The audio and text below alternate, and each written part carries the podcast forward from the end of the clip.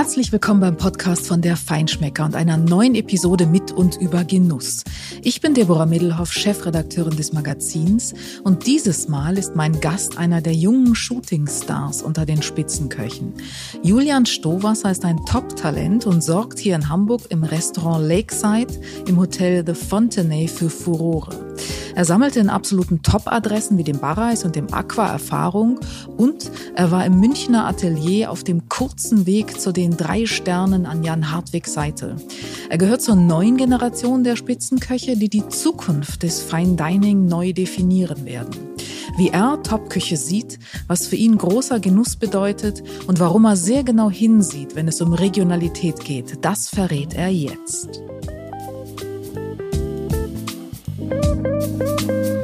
Guten Tag, lieber Julian Stowasser. Schön, dass ich heute bei dir sein kann, hier im Lakeside im Fontenay in Hamburg. Und äh, wenn ich jetzt hier aus dem Fenster schaue, dann ist das der atemberaubende Blick auf die Hamburger Alster. Der alleine ist schon ein Grund, hierher zu kommen. Aber wir sind heute hier, weil wir über dich sprechen wollen. Du bist der immerhin noch, äh, kann man sagen, neue Küchenchef hier im Lakeside. Und äh, du hast angefangen und dieser Anfang, dieser Start, kann man wohl sagen, war irgendwie schon eine Achterbahnfahrt. Erstmal ähm, ist dein Vorgänger, der hier das Feld geräumt hat, ähm, sagen wir es mal so, der war schon ein paar Tage Thema in der örtlichen Presse. Das hat ein bisschen für Aufregung gesorgt. Dann hast du einen Neustart gemacht und hast, glaube ich, wie viel? Vier Tage gearbeitet und dann kam der Lockdown. So stellt man sich einen Start nicht so richtig vor, oder? Ähm, ja, hallo erstmal. hallo ähm, hier im Lakeside. Vielen Dank für den Besuch. Nee, so stellt man sich einen Start eigentlich überhaupt nicht vor. Also gar wie viel, nicht. Wie viel Gelassenheit steckt denn in dir, dass du das äh, irgendwie so weggesteckt hast? Ich habe nicht viele andere Möglichkeiten gehabt. So gelassen war ich ehrlich gesagt nicht am Anfang. Nee? Wir haben ja vier Tage, vier reguläre Service gehabt. Also ein bisschen Vorbereitungszeit. Ich habe am 1. März 2020 angefangen und dann äh, ein paar Tage vorbereitet und, und vier Abende geöffnet und dann kam der erste Lockdown. Wenn du das so sagst, ein bisschen, also alles vorbereitet, das muss man sich ja mal vorstellen. Du hast ein komplettes Konzept entwickelt, du hast eine komplette Karte entwickelt, du hast vor allen Dingen auch, oder ihr habt natürlich vor allen Dingen ja auch alles eingekauft dafür. Komplett, Und alles, was, wie war denn das? Ja, furchtbar. ja, es, äh, was soll man sagen? Es war, wir haben hier nach vier Tagen quasi alles runterfahren müssen wieder. Und keiner wusste, was jetzt los ist. Also ich wusste nicht mal, ob ich äh, ob du den Job noch den, hast? Ja, ehrlich zu sagen schon, weil jetzt wusste ja keiner, was passiert. Mhm. Und äh, Gott sei Dank, den Job habe ich immer noch. Bin Gott sei ich, Dank, ja. Richtig, da bin ich auch sehr froh drum. Und ich habe dann die Anfangszeit erstmal mit meiner Familie ein bisschen Hamburg erkundet. Da wurde es ja dann Frühling. Und dann ähm, ging es, der erste Lockdown war ja im Verhältnis zum zweiten nicht so, nicht so lange. Dann ging es schon im, im Mai eigentlich wieder los. Zwar mit einem anderen Menü und oder ja, andere Gänge, Mhm. Aber der erste war ja eigentlich noch so die, ich glaube, der, der erste war ja nur so die Anfangszeit, die uns auf alles weitere vorbereitet hat bis jetzt. Mm, das stimmt. Und dann ging es mit einer Achterbahnfahrt weiter. Ähm, wir wollen so ein bisschen versuchen zu erfahren, wer ist eigentlich Julian Strohwasser? Du bist, äh, hast Koch gelernt. Ähm, warum? Was war für dich die Motivation, diesen Beruf zu ergreifen? Hm, also, es ist eigentlich ganz einfach. Ich bin ich war, ich, das, da, da gibt's, das ist nicht bei mir so, dass ich schon immer Koch werden wollte und dass das der früheste Kindheitstraum ist. Ich, äh, ein guter Freund von mir, mit dem ich auch immer noch sehr gut befreundet bin, der hat eine Kochausbildung gemacht und ein anderer, ähm, auch Freund, mit dem habe ich zwar nicht mehr so viel zu tun, noch ein bisschen Kontakt, der ist, äh, der war Konditor oder ist Konditor und seine Eltern hatten eine Konditorei und ich bin früher viel BMX gefahren im Großraum München also diese Rädchen, mit denen man so Tricks macht. Das war eigentlich mein Traum, ja. Aha. Und dann haben wir ähm, bei dem einen BMX-Freund in der, in der Backstube von den Eltern öfters irgendwie am Wochenende in München BMX gefahren und da noch Partys gefeiert und irgendwie diese Atmosphäre und dass der Konditor war und der andere Freund noch, dass der auch eine Kochausbildung gemacht hat. Das hat so ein bisschen, dachte ich mir, okay, jetzt muss ich mal umschauen, so Ausbildung, fängst du das vielleicht mal an hört sich cool an, ist irgendwie, ist irgendwie was, ja. Und aber eigentlich will ich schon BMX-Profi werden. Und dann, ja, der Anfang, der war nicht so, also ich habe im Augustinerkeller in München, im riesen Biergarten angefangen. Und Tiefkühlbrezeln. Ja, genau. Das habe ich jetzt schon. Ja, richtig, ja. Also das hat mir total Spaß gemacht da. Die ganze, die Atmosphäre in der Küche, irgendwie auch das von der Schule dann mit Kochjacken und also so eine Uniform anhaben, Schuhe anhaben, nach München fahren in der, in der S-Bahn oder im Zug und irgendwie schon so, so ein bisschen erwachsen zu sein. Das fand ich total toll, aber ähm, und da ist dann auch eigentlich diese ganze Energie, die ich ins BMX-Fahren reingesteckt habe, die ist dann so aufs Kochen übergeschwappt, so Stück für Stück. Am Anfang war das schon schwer, da dachte ich mir, ah, ich höre wieder auf und was soll ich dann aber machen? Und ich fahre doch so gern, das ging dann nicht mehr. Das sind dann die ganzen Freunde, mit denen ich gefahren bin, die sind eigentlich, die sind besser geworden. Ich bin dann ab und zu noch dabei gewesen. Ist das so, dass du ähm, aber auch dann auch jemand bist, der, wenn er was macht, das dann auch richtig macht? Also so ganz oder gar nicht? Bist du so ein ganz oder gar nicht Typ? Ja, würde ich, also absolut, würde ich sagen, definitiv. Mhm. Ähm, ja, und eigentlich hat sich die ganze Energie ähm, hat sich dann aufs Kochen übertragen. Ich habe dann nur gemerkt, so in einem Biergarten ist zwar cool irgendwie, ich komme aus Bayern und macht Spaß, alles, aber da gibt's noch mehr. Und ich hatte damals noch keine Ahnung von, von Restaurants mit Sternen oder oder Feinschmecker-Fs. Also du, sehr ja, gut, sehr gut. oder ähm, überhaupt von diesen ganzen, na klar, man hatte schon mal gehört, also ich habe da auch, meine Eltern kommen nicht aus der Gastronomie. Und ähm, Insofern ist es ein eher nicht klassischer Weg sozusagen. Genau, ich bin da so reingestolpert mhm. und dann hatte ich auch einen ähm, Kollegen in der Berufsschule, der ähm, im, damals im Sofitel Bayerpost in München die Ausbildung begonnen hat, was gerade erst eröffnet hatte. Und mit dem habe ich mich öfters getroffen und irgendwie haben wir da so auch drüber gesprochen und meinte, hey, du musst die Ausbildungsstelle wechseln, du musst, du musst zu uns hier, was da alles gibt. Und er hat mir von Sachen erzählt, da hatte ich überhaupt keine Ahnung. Und dann bin ich da mal vorbeigelaufen bevor ich, bevor ich im Biergarten bin, bevor meine Schicht im Biergarten äh, anfing, ich weiß noch ganz genau, was ich anhatte. Ich hatte so, so Vans mit Totenköpfen drauf und so ab, eine abgeschnittene Jeans. Ja, da war ich ja 18. Genau das Richtige für Sofitel Bayer Post Absolut, damals. ja. Und bin dann da so zur Rezeption rein und dachte mir, okay, schon. Ähm, Wenn ich jetzt nicht gleich wieder rausgeworfen werde, dann ist das richtig. Dann passt das, ja. Mhm. Und habe dann nach dem Küchendirektor gefragt, also ich wusste dann schon, wie der heißt, weil mir das der, der Kollege alles erzählt hat. Und dann haben wir uns irgendwie noch einmal getroffen oder ich bin noch einmal so zu einem richtigen Vorstellungsgespräch gekommen und dann hat es geklappt. Dann bin ich da so am Ende vom ersten Lehr, Anfang vom zweiten war das in das Sofitel gewechselt. Und da habe ich dann, also da war es dann wirklich äh, um mich geschehen, was das Kochen angeht. Da hat sich gepackt. Wenn man dann äh, deine Karriere oder deinen beruflichen Lebensweg weiter verfolgt, ist das ja schon sehr beeindruckend. Ähm, du warst im Barreis, du warst im äh, Aqua, du warst in Sydney zwischendurch auch und ja. ähm, du warst im Atelier bei Jan Hartwig. Das sind ja keine Stationen, die man dann mal so eben macht, wenn man nicht wirklich äh, ein Talent hat und auch ganz nach oben will und auch richtig Gas gibt geben will. Und du bist heute eines der absoluten Top-Talente deiner Generation. Wir sind sehr froh, dass du jetzt hier in Hamburg gelandet bist. Das hört sich aber gut an. Danke. Wann war denn für dich aber tatsächlich in deiner Karriere oder Laufbahn so der Punkt, wo du beschlossen hast, jetzt will ich es richtig wissen, jetzt will ich ganz nach oben? Also perspektivisch. Also Küchenchef werden. Naja, also Küchenchef werden, aber nicht ein durchschnittlicher, sondern einer, der äh, äh, wirklich auch. Ja, also das Ziel in der Ausbildung war irgendwie, ich, da habe ich dann schon von den Sternläden gehört und da war auch einer, der in, im Adlon im Esszimmer, damals noch bei Thomas Neser, mal ein Jahr gekocht hat und ein anderer Vorgesetzter oder Chef de Party, der war in der Schweiz in einem Sternerestaurant und die haben halt davon erzählt, dass es die härtesten Arbeitszeiten, die härtesten Typen überhaupt, ja, die in so einer Küche arbeiten. Und das war da, das wollte ich auch. Und dann habe ich gehört von dem Restaurant Dallmayr, damals noch der Dieter Dobanski, dass der, ähm, dass sie da das Restaurant umbauen und, und da unbedingt ein Sternerestaurant daraus entstehen soll. Und dann habe ich da mich beworben. Bin da auch wieder damals dann schon ein bisschen, ein bisschen entwickelter als mit den Totenkopf-Vans da vorbei und, und habe den Herrn Obanski so lange genervt, bis ich da anfangen konnte.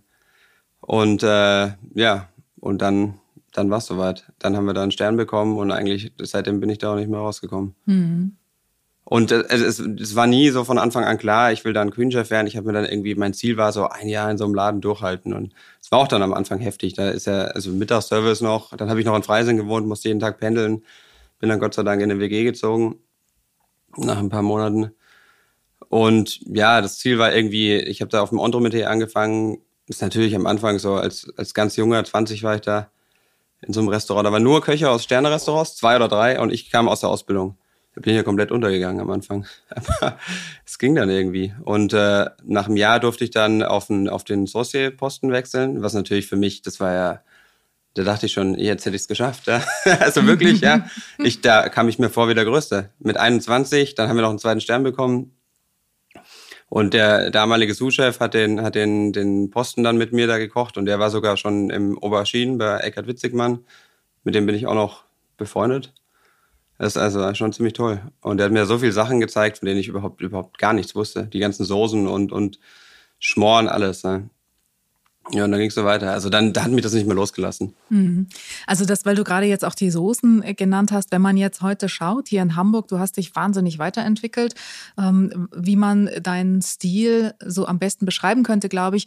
Ähm, du kochst leicht und du kochst, was, was du machst. Deine Gerichte sind zugänglich einerseits. Sie sind aber trotzdem sehr spannungsreich. Sie sind, ich sag mal, kosmopolitisch im besten Sinne, weil wir ja heute so viel über Regionalität reden. Das machst du nicht. Das ist auch gut so, dass du das nicht machst. Und sie sind vor allen Dingen ungeheuer süffig. Also so dieses, dieses Thema Soßen ist äh, schon was, was du, glaube ich, ziemlich gut kannst, sage ich mal, was auch sehr viel Spaß macht bei dir. Ähm, und wenn man so drauf schaut, dann äh, denke ich zumindest, äh, dass du dich unabhängig gemacht hast, auch mit deiner Stilistik. Und das ist ja vielleicht nicht ganz so einfach, denn du kommst aus Häusern, wo du mit äh, wirklichen ähm, Meistern gearbeitet hast ähm, und äh, das ist ja nicht ganz leicht, sich davon auch ein Stück weit frei zu machen. Also wie, wie hast du das geschafft oder wie bist du auch damit umgegangen, dann eine eigene Handschrift zu entwickeln? Oder wie viel, äh, Sven Elverfeld, wie viel Atelier, wie viel München, wie viel von den äh, Top-Chefs, mit denen du gearbeitet hast, steckt noch so in dir? Ja, ich würde sagen, eine ganze Menge. Also ich, diese ganzen, das ganze Handwerkliche, das ganze das wirkliche Kochen, das, das denke ich, habe ich so, bevor ich mit Jan Hartwig in, ins Atelier gegangen bin, erlernt oder ja, mir angeeignet, wie man so sagt. Und dann wirklich dieses, ähm, so eine Küche voranbringen, das, das denke ich, ist in München passiert. Im Bayerischen Hof, im Atelier. Mhm. Da habe ich ja viel mit, mit dem Jan Hartwig zusammen gemacht. Also entwickelt, nicht nur Gerichte entwickelt, sondern auch irgendwie Prozesse im, im Küchenablauf weiter vorangebracht. Und das habe ich eigentlich nie ähm, seitdem nie mehr, nie mehr losgelassen. Das läuft hier genauso ab. Aber wie, aber wie machst du es dann, dass, dass du dann, wenn du eigenverantwortlich arbeitest und wenn du eigene Gerichte entwickelst, wie, wie löst man sich von, von dem, was einen vorher so geprägt hat? Denn, denn solche Persönlichkeiten mit ihrem Küchenstil prägen einen ja auch. Man lebt ja, wenn man mit Jan Hartwig arbeitet, nicht sozusagen seine, ähm, man hat ja keine eigene Stilistik wirklich. Es ist der Stil von Jan Hartwig. Und wenn ich mich daraus dann selbstständig mache, muss ich ja erstmal schauen, was bin ich denn jetzt eigentlich? Ich kann ja nicht Jan Hartwig reproduzieren. Ne? Also wie ähm, fiel dir das leicht? Ging das einfach? Musstest du dich einmal resetten oder wie macht man das? Ich glaube, das ist so das Schwierigste, irgendwie ähm, dann selbst Küchenchef zu sein. Also das, ich denke, das Wichtigste ist einfach da nicht so viel drüber nachzudenken, weil das macht dann verrückt. Mhm. Wenn ich jetzt nur die ganze Zeit denke, oh ja, sowas ähnliches haben wir schon mal im, im, im im Atelier auch gemacht. Und da sind auch Sachen von mir eingeflossen, das ist ja ganz klar. Ist immer so bei Sous-Chefs, die ich natürlich hier auch schon mal ein bisschen in die Richtung gebracht habe. Aber ich glaube, das Wichtigste ist, sich nicht so verrückt, verrückt machen und einfach die Sachen laufen lassen und Gerichte weiterentwickeln und immer weiter optimieren. Und irgendwann kommt dann schon was Eigenes dabei raus. Mhm. Und was inspiriert dich dann zu neuen Ideen heute? Also wie kriegst du, du kreierst neue Gerichte, wie entstehen die? Ja, meistens habe ich so eine Grund, Grundgeschmack. Es kann irgendwie was, können Käse, wenn ich Käsespätzle daheim esse, dann und da gute Röstzwiebeln drauf sind und das Wetter irgendwie dazu passt, so dann belege ich mir vielleicht in die Richtung mal wieder so in die Geschmacksrichtung einfach oder in die Art von von Gefühl ähm, eines Gerichts oder wenn das kann alles sein, ne? Also alle alle alle Alltagssituationen können mich irgendwie äh, auf eine Idee bringen. Und eigentlich steht so eine, so eine, das, das Geschmacksgerüst steht eigentlich schon. Es geht dann nur noch, das Ganze auf den Teller zu bringen. Und dann. Nur noch. Ja, was eigentlich, das, also, was natürlich ist alles für sich eigentlich relativ schwierig. Mhm. Aber es funktioniert meistens doch. mhm. ganz gut. Mhm. Aber ähm, wenn du jetzt sagst, ähm, das Geschmacksbild steht eigentlich und ähm, es ist so das Gefühl, die Alltags- oder die Lebenssituation, ähm, das klingt ja sehr emotional. Und ich glaube, das ist tatsächlich auch was, was deine Küche besonders macht, weil sie, wenn ich vorhin gesagt habe, süffig, ist es ja auch ein Stück weit emotional. So ein Teller muss dich packen und der muss dich auch berühren. Sonst vergisst du ihn, wenn du rausgehst oder spätestens am nächsten Morgen. Und das ist vielleicht auch ein, ja, ein Stück äh, oder ein Teil deines Erfolgsrezeptes, dass du eben sehr emotional an solche Gerichte rangehst, oder? Also unbewusst. Ja, denke ich eher. Du sagst, du hast, du hast jetzt so ein Gefühl, du isst Käsespätzle und dann fühlt man ja was und das willst ja, du versuchen so, festzuhalten. so ein Gefühl vielleicht irgendwie hier in, im, im Restaurant rüberzubringen. Natürlich gibt es keine Käsespätzle, aber man kann auch sowas anders, anders oder einfach nur dieses, dieses fettige, käsige, fädenziehende und, und nach Käse riechend, Schnittlauch, frisch geschnittener Röstzwiebeln dann den Salat irgendwie dazu ist ja ist man eigentlich immer so mit mit Kresse finde ich das immer super. Die Säure von dem Dressing sowas und sowas wieder. Also es ist jetzt vielleicht nicht das beste Beispiel, weil es mir auch gerade nichts anderes eingefallen. Ähm, solche solche Klasse, das sind ja klassische Geschmacksbilder. Mhm. Das bringe bring ich eigentlich hier auf den Teller und es ist so viel anders ist es auch gar nicht. Also letztendlich Käsespätzle zu so einem Gericht wie wie zu einem, was man hier im Lakeside essen kann weil ich achte auch auf, auf, auf Kontraste, auf Kälte- und Wärmekontraste, auf ein bisschen crunchig.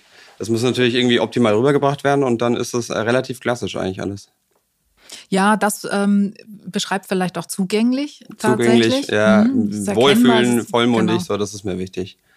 Und wenn das alles mehr oder weniger optimal sitzt, ja, also natürlich, es geht immer noch irgendwie besser, oder aber ich glaube, das auch, das macht auch die, dann die Zeit von einem Koch oder von einem Küchenchef in einem Restaurant aus, wo es dann noch besser wird in ein paar Jahren.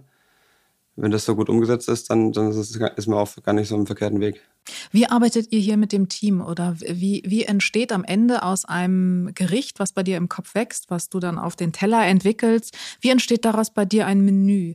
Ähm, wie arbeitet, erarbeitet ihr das im Team? Ähm, bist du jemand, der erstmal alleine drüber nachdenkt und dann das Team involviert? Wie, wie ist da so bei dir der Prozess? Also, so die, die Käsespätzle-Idee, das ist so meine, mein, das passiert so bei mir. Und dann ähm, spreche ich mit Robin, mit meinem Sous-Chef, meistens hier in dem Raum, und sag, pass auf, äh, also wir, es ist eh, also das, das steht nicht still. Wir wollen uns ständig weiterentwickeln und eigentlich ist, wenn der letzte Gang das ist wie Fensterputzer hier ein bisschen. Wenn der letzte Gang ähm, ausgetauscht ist, dann geht's wieder beim nächsten los. So, ich glaube, das ist auch die beste Methode, um das, um das schnellstmöglich hier auf ein höheres Niveau zu bringen. Mhm. Aber ähm, das ist dann so, ich habe dann eine Idee, setze mich mit Robin hier in den, in den Raum rein. Meistens, wenn die Küche gerade geputzt wird oder, oder wenn auf jeden Fall ein bisschen Ruhe ist und nicht am Nachmittag. Und dann sprechen wir darüber, dann sage ich hier, das und das stelle ich mir vor, was hältst du davon? Und dann sagt er, ja, lass ausprobieren. Und dann geht das da voran. Dann bestellen wir ein paar Sachen rein, dann fangen wir an, oder einer holt nochmal auf dem Markt was. Und dann fangen wir an, da, da rumzuwerkeln. Mhm und entwickelt dann auch doch äh, trotzdem ganz neue Dinge, die aber den Nerv der Zeit und letztlich eben vor allen Dingen den Nerv der Gäste genau treffen, weil du hast gesagt Wohlfühlgerichte. Das ist tatsächlich, glaube ich persönlich, genau das Stichwort. Also äh, gerade wenn die Umstände und die Zeiten vielleicht schwierig sind, möchte man sich, möchte man eben nicht nur genießen und gut essen, sondern sich vor allen Dingen dabei wohlfühlen und dazu muss auch das beitragen, was man auf dem Teller hat. Also das ist, glaube ich, wirklich ein ganz, ganz wichtiger Faktor. Und da sind wir so auch bei der Frage, ähm, wie ihr eigentlich, wie du, wie deine Generation das Fine Dining heute und der Zukunft prägen wird. Wenn man mal schaut, also ähm, deine, deine Kollegen, Jan Hartwig, äh, bei dem du warst, macht sich selbstständig jetzt, ist weggegangen aus dem Bayerischen Hof. Ähm, der wird sicherlich das ähm, Thema auch nochmal neu definieren. Er wird sicher nicht neu erfinden, aber er wird es neu definieren, auf jeden Fall weiterentwickeln. Und ähm, da äh, ist die Frage, was ist für dich, was bedeutet für dich äh, heute zeitgemäßes Fine Dining, zeitgemäßer Genuss auf Top-Niveau? Wie, wie muss das sein? Ja, relativ unverkrampft eigentlich. Mhm. Also für mich natürlich ist ganz, ganz äh, ausschlaggebend natürlich die Küche. Nicht nur das, also nicht das ganze Restaurant, sondern hauptsächlich die Küche. Klar, das Ganze allem natürlich auch. Aber die Küche ist für mich, der Stil wird immer irgendwie in Richtung, also werden immer klassische Geschmacksbilder sein. Ob es jetzt klassisch in eine indische Richtung geht, was mich an was erinnert, oder, oder an eine, oder alpenländisch, österreichisch, sowas. Das ist jetzt mal dahingestellt. Aber diese, diese klassischen Kombos, die kommen ja nicht irgendwie von ungefähr, weil sie so schlecht sind, sondern weil sie schon über Jahre oder Jahrhunderte schon irgendwie fortgeführt worden sind. Und daraus kann man immer was Gutes machen. Und mhm. da eher auf, auf Handwerk zu setzen und ähm, das zumindest versucht, in, in Perfektion rüberzubringen, ist für mich der richtige Weg. Was Hand das Essen angeht. Handwerk statt Show-Effekt? Ja, auf jeden Fall. Definitiv. Mhm. Glaubst du, dass auch ein Stück weit zu viel inszeniert wurde zum Teil? Auf Tellern? Ja, glaube ich schon. Aber es, es steht mir nicht zu, dazu was zu sagen, weil jeder versucht ja irgendwie so auf seinem Weg das Beste zu machen. Ja. Denke ich schon, aber ich sag, aber mhm. vielleicht wird bei mir zu wenig inszeniert. ah nein, das glaube ich, glaube ich nicht. Es ist ja also am Ende ja, ich, die Frage oder der Punkt, dass es authentisch sein muss, das ist ja das Thema. Ja, richtig. Ich äh, denke ja, aber ich glaube, alles war zu seiner Zeit, was so passiert ist, wahrscheinlich richtig. Mhm. Ihr habt jetzt hier im Lakeside äh, auch das Konzept, dass äh, ihr ein Menü habt. Das ist ja etwas, was ganz stark sich entwickelt hat. Und ähm, ich weiß nicht, ich frage mich manchmal, äh, ist das nur pandemiebedingt? Weil natürlich ist es auch eine Frage, ich kann viel wirtschaftlicher kalkulieren, ich kann viel besser planen, wenn ich nur ein Menü anbiete, viel besser, als wenn ich schon zwei Menüs habe und noch besser, als wenn ich ein Menü und à la carte habe. Ähm, ich glaube, dass das äh, insgesamt aber auch ein, ein Trend der Zeit ist. Wie siehst du das? Glaubst du, dass äh, sich das noch weiter darauf konzentrieren wird, dass die Top-Restaurants äh, fast überwiegend nur noch dann mit einem Ein-Menü-Konzept arbeiten werden? Also zumindest die Jüngeren, glaube ich schon.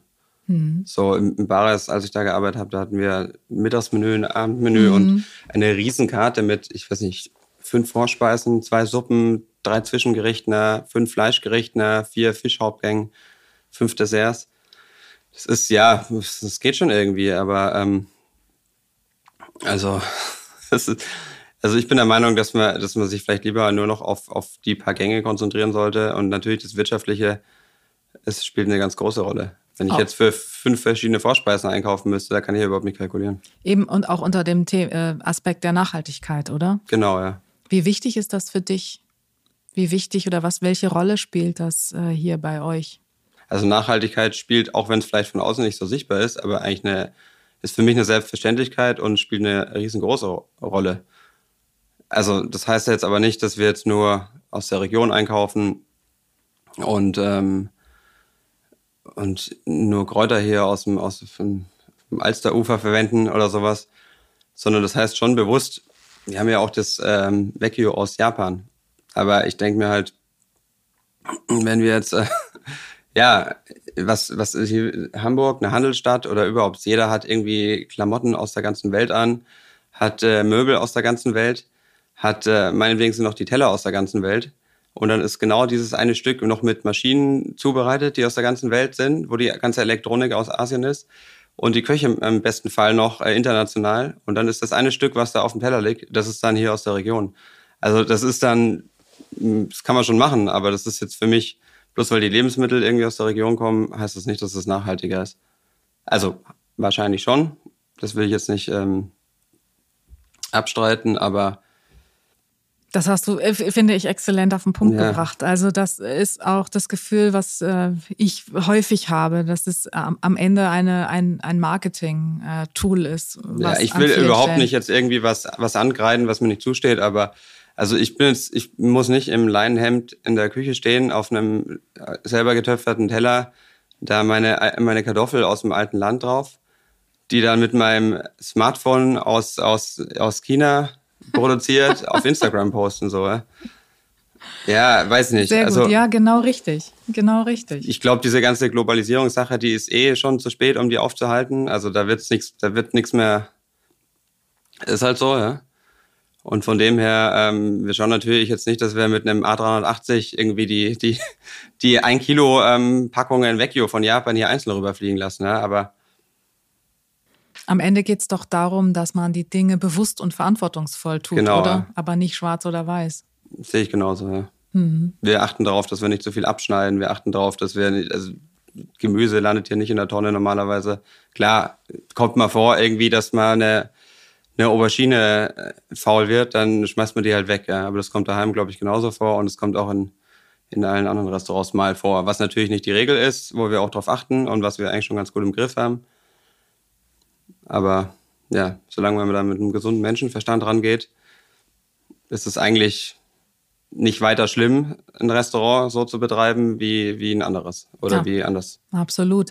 Äh, vielleicht ist deine Generation auch die, die wieder so ein bisschen ähm, einen natürlicheren Weg findet, zurück zu, zum Umgang mit diesen Themen, oder? Also es war ja, es ist ja oft so, etwas ist ganz extrem und ist ganz dogmatisch und dann geht man, findet man einen natürlichen äh, Umgang damit. Ich glaube, ihr seid, dein, dein Jahrgang, deine Generation ist vielleicht wieder so ein bisschen gelassener damit, oder? Könnte ich mir vorstellen, ja. Also habe ich noch nie mhm. drüber nachgedacht, aber vielleicht, ja. Mhm. Was ist für dich so, wenn du über Produkte sprichst, Wagyu aus äh, Japan, ähm, ihr habt wunderbare Produkte hier. Was ist für dich so, gibt es so ein absolutes äh, Produkt-Highlight, so ein Lieblingsprodukt, was so für dich top ist, was du unbedingt oder gerne verwendest? Ja, also Grundvoraussetzung ist natürlich, und das spielt dann keine Rolle, ob das äh, ob das jetzt Trüffel ist oder ein, Somper oder irgendwie spezielles Gemüse, eine spezielle, spezielle Melone, sondern es ist halt natürlich die Qualität des, des Produkts. Das kann hier auch ein Apfel sein. Und wenn der, wenn ich, wenn ich einen Apfel reinbeiß und sage, boah, ey, dieser Apfel, der schmeckt sowas von gut, saftig, die Süße, die Säure, der ist perfekt, dann ist das, dann ist das das Produkt gerade. Natürlich gibt's jetzt stehe ich auf einen Super Saibling oder auf, auf, einen, auf sowas wie einen Kaisergranaten. Das ist schon, sind schon echt tolle, tolle Lebensmittel, mit denen man einfach als Koch gerne arbeitet, weil die auch nicht selbstverständlich sind, weil die gerade nicht selbstverständlich sind als äh, im, im, im Privatleben. Mhm. Und das ist schon jedes Mal irgendwie eine, eine Ehre und, und fühlt sich gut an, mit solchen, mit solchen Lebensmitteln die zu verarbeiten und zu verkochen. Was geht gar nicht bei dir? Gibt es irgendwas, wo du sagst, das kommt mir nicht in die Küche? Ja, also Topiko Kaviar finde ich nicht so. Diesen Fliegenfisch-Kaviar, mhm. den eingefärbten, habe ich auch schon mal ausprobiert, aber das finde ich irgendwie. Was also, hast du damit gemacht? Ja, mit so eine Vinaigrette rein oder okay. ein bisschen ausdekoriert, das finde ich. Mhm. Ich glaube, der hat auch so seine Zeit schon hinter sich langsam. Verzichtbar. Show-Effekt. Ja, ja, schon. Also knackst ganz schön, aber schmeckt meistens so eklig fischig und ist eingefärbt und hat irgendwie dann so ein Wasabi-Aroma, der grüne und ich weiß gar nicht mehr, was der andere schmeckt. Mhm. Was macht Julian Stohwasser, wenn er nicht arbeitet? Wahrscheinlich nicht mehr BMX fahren, oder? Ja, leider nicht mehr. Aber ich habe letztes Jahr einen Motorradführerschein ähm, gemacht und mir ein Motorrad gekauft. Oh das Gott. ist jetzt so, ja, das sagen viele. Aber irgendwas muss ich ja machen. Nee, ich liebe das. Und natürlich mit meiner Familie. Ich habe eine Frau und zwei Kinder. Und ähm, das ist natürlich äh, das Schönste. Lässt sich aber schlecht mit dem Motorrad vereinbaren, oder? Ja, ich sag mal, noch schlechter. Ich hoffe, die fahren bald mal irgendwann mit. Nein, da hätte meine Frau was dagegen und das ist auch absolut verständlich. Ist es die Geschwindigkeit oder was ist es? Nee, es ist das, dass ich das, ich wollte immer, also ich vor dem BMX-Fahren war ich beim Alpenverein, bei dem ich immer noch bin, seit über 25 Jahren schon. Klettern und eigentlich immer sportlich unterwegs. Mhm. Sieht man vielleicht jetzt nicht mehr so. Mhm. Und ähm, dann dieses Ganze, das war auch immer so ein Ding. Da war es das Klettern, dann war es das BMX-Fahren und dann ist das Kochen draus geworden. Aber das Kochen ist natürlich, wenn das nur noch Kochen ist, ich glaube, dann ist einfach, ähm, das, man kann ja nicht nur eine Sache machen und die intensiv. Und ich brauche schon ein bisschen Ausgleich und habe immer mal wieder versucht, irgendwas anzufangen.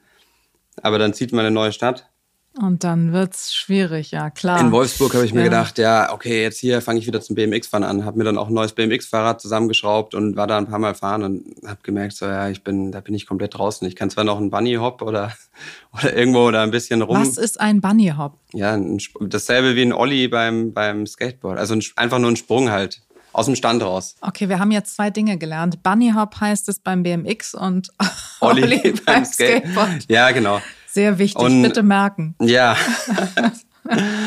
ähm, auf jeden Fall. Bist du sportlich unterwegs? Das genau, aber es hat nie, es hat nie dazu gereicht, dass ich wieder irgendwie so ein Hobby so richtig anfange. Ja. Und mhm. das Motorradfahren, äh, mein Bruder fährt viel Motorrad. Und äh, das war schon immer so ein Ding für mich, ey, ich will das irgendwann mal machen, und aber keine Zeit. Und jetzt habe ich das einfach äh, letztes Jahr durchgezogen. mhm. und habe auch ein Motorrad und es ist äh, super. Du hast vorhin von Käsespätzle gesprochen. Ähm, was gibt's bei dir noch sonntags oder am freien Tag? Ja, zurzeit eher pragmatische Küche, die schnell geht. Wenn einem noch einer irgendwo am, am Knie gerade mit einem mit mit mit dem Kinderarztkoffer irgendwie äh, was verbinden will und einen Feuerwehrhelm gegen einhaut oder was auch immer. Ja. Meistens sowas wie Nudeln, ja, Gemüse, Nudeln, einfache Sachen. Ich hoffe, die Zeit kommt wieder. Mhm. Naja, das ist ja auch was Wunderbares. Ja, ist super, ist aber Hauptsache, es geht schnell und äh, es macht nicht so viel Arbeit. Auf jeden Fall äh, haben deine Kinder den großen Luxus, dass sie äh, da eine tolle Aromatik auch bei den Nudeln und beim Gemüse haben. Ja, ich hoffe, meistens kocht meine Frau. Ah, okay, aber auch dann. aber auch dann, ja. auch dann. Zum Schluss noch, du als Profi, als Experte, was sollte man immer im Kühlschrank haben? Ja, ein gutes Olivenöl, aber es muss nicht im Kühlschrank stehen. Ähm, Oder zu Hause. Zu Hause. Gutes Olivenöl. Einen guten Käse, eine gute Wurst. Mhm. Und am besten frisches Brot. Ohne gute gesalzene Butter. Und zum Trinken ein schönes bayerisches Helles. ja. Das äh, gibt es ja auch in Hamburg. Äh, das andere auf jeden Fall. Wunderbar. Lieber Julian, vielen herzlichen Dank und äh, alles Gute für deinen weiteren Weg hier im Lakeside in Hamburg. Ja, vielen Dank. War ähm, sehr toll.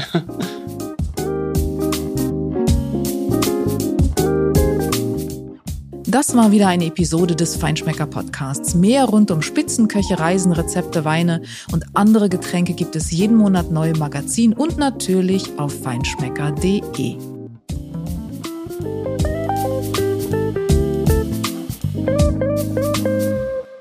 Dieser Podcast wird produziert von Podstars bei OMR.